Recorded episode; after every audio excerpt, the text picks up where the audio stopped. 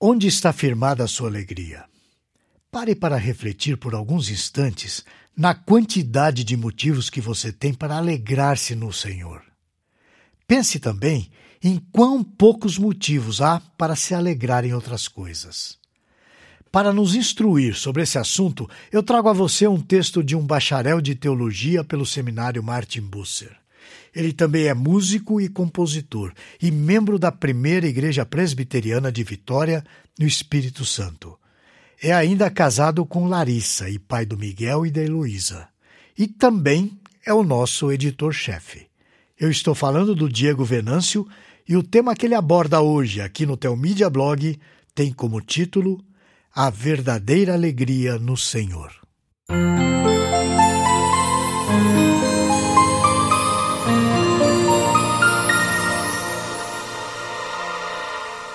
É natural o homem buscar a paz, a alegria e a tranquilidade. É natural o homem buscar recursos que acabem com o seu conflito, seja esse interno ou externo. Justamente pela naturalidade dessa busca, é que nos dias atuais encontramos tantas filosofias. Temos muita autoajuda, muito positivismo, teologia da prosperidade e, especialmente, a teologia do coaching. A teologia do coaching propõe que o homem chegue ao máximo de si mesmo sem o evangelho. No coaching, a palavra de Deus é um amuleto que serve para trazer paz e alegria a um homem morto. O homem pode estar vivo aqui e agora, mas se estiver morto espiritualmente, na verdade ele estará morto de fato, pois o homem é composto de corpo e alma. No livro de Filipenses, Paulo dá um imperativo à igreja de Filipos. Vamos ler. Alegrai-vos sempre no Senhor. Outra vez digo, alegrai-vos. Filipenses capítulo 4, versículo 4. Entretanto, quero destacar que Paulo diz essas palavras sob certas circunstâncias bem adversas. Em primeiro lugar, Paulo está preso por pregar o Evangelho, provavelmente em Roma. Em segundo lugar, essa carta é uma carta de alegria, mas também de preocupações pela igreja. Paulo expõe com ênfase a sua gratidão a esses irmãos a quem ele tanto ama. Em terceiro lugar, Paulo fica alegre pelo modo como o evangelho cresce, mesmo em meio à adversidade. E, finalmente, em quarto lugar, o fundamento desse regozijo de Paulo não está nas circunstâncias que o rodeiam. Quando Paulo diz outra vez digo, é porque ele de fato já disse isso aos filipenses em outros momentos. Por exemplo, escute isso aqui. Quanto ao mais, irmãos meus, alegrai-vos no Senhor. A mim não me desgosta, e é segurança para vós outros que eu escreva as mesmas coisas. Filipenses capítulo 3, versículo 1. Essa carta é escrita na prisão. Ele pretende animar, motivar os irmãos de Filipos a viverem no Evangelho de Jesus Cristo, mesmo em meio às dificuldades. Paulo se expressa apelando para uma alegria pautada no Senhor, no Cristo exaltado, e não em qualquer outro motivo.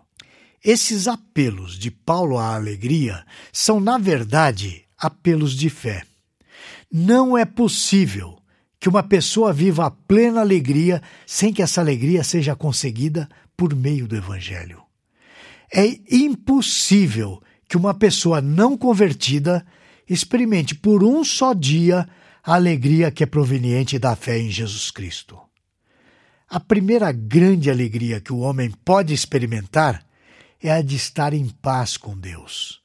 Os seus pecados e mazelas já não são contados, não lhe são atribuídos, pois foram integralmente pagos pelo nosso Senhor na cruz do Calvário.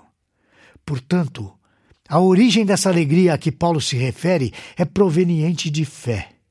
Paulo apela para a igreja que é a reunião dos salvos. Mas por que Paulo usa um imperativo para o exercício da alegria. Ele faz isso como um imperativo, justamente porque essa alegria pode ser treinada, pode ser exercitada. Essa alegria é fruto do Evangelho, de fé e habita nos salvos. Ela é fruto do Espírito Santo que habita em nós. Ela é fruto do Espírito.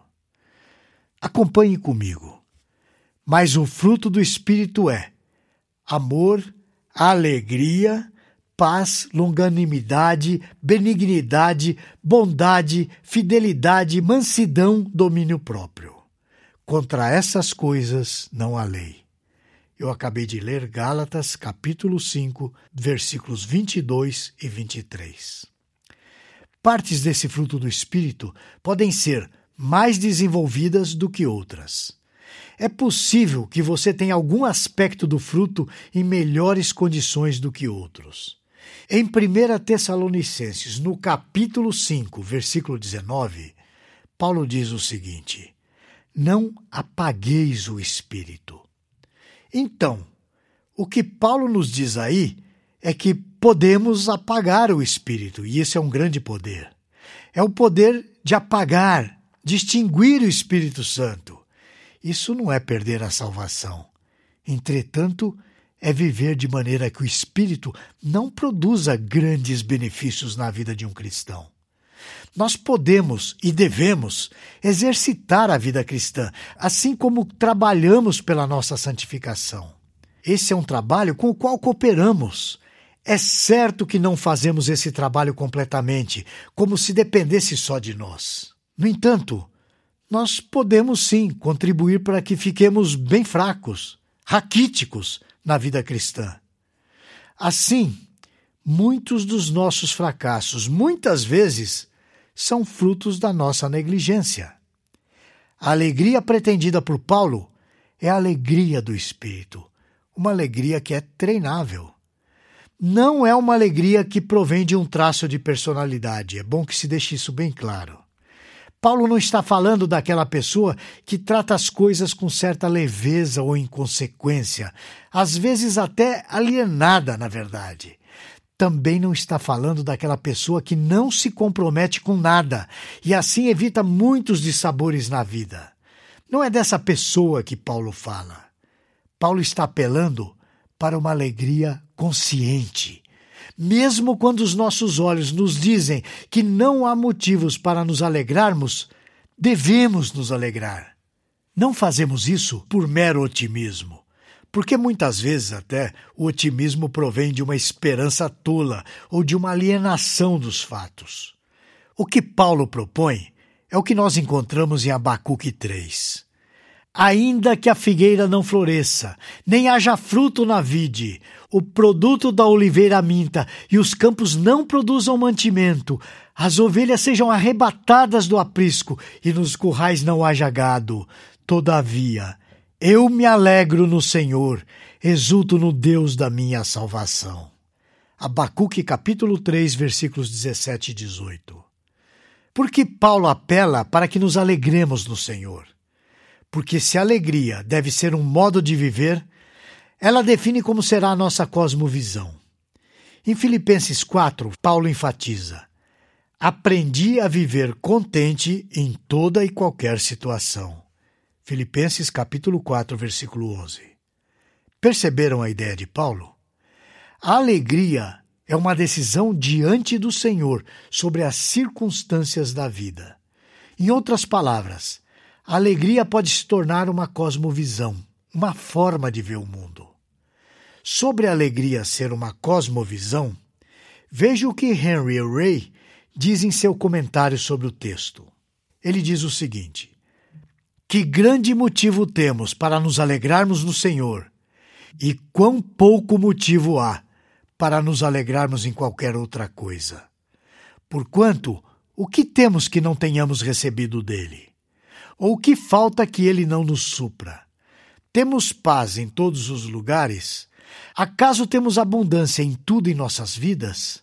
Temos uma bênção no fruto do nosso corpo, no fruto de nossa terra, no fruto do nosso gado e de nossas ovelhas? A nossa esposa é frutífera como a videira e os nossos filhos como ramos de oliveira ao redor da mesa? Temos saúde, força, alimento, vestes e outras coisas necessárias a esta vida? E de onde vêm todas essas coisas? Toda boa dádiva e todo o dom perfeito são lá do alto, descendo do Pai das luzes, em quem não pode haver variação ou sombra de mudança. Tiago 1,17. Contudo, para nos aproximarmos mais dos motivos da alegria cristã, o Espírito dá testemunho ao nosso espírito de que somos filhos de Deus? As trevas do nosso entendimento são iluminadas, a obstinação da nossa vontade é corrigida, a corrupção dos nossos sentimentos é purificada? Nós sentimos em nós mesmos a virtude da ressurreição de Cristo por meio da morte do pecado e da vida de Deus. Nós sentimos isso em nós? A nossa alma está plenamente segura do perdão gratuito dos nossos pecados pela graça, por meio da redenção que há em Cristo Jesus? Atrevemo-nos a ir ousadamente ao trono da graça e clamar: Abba, Pai? Sabemos que a morte não terá domínio sobre nós e que o inferno nunca poderá prevalecer contra nós? Vejam então quantos motivos temos para nos alegrarmos no Senhor.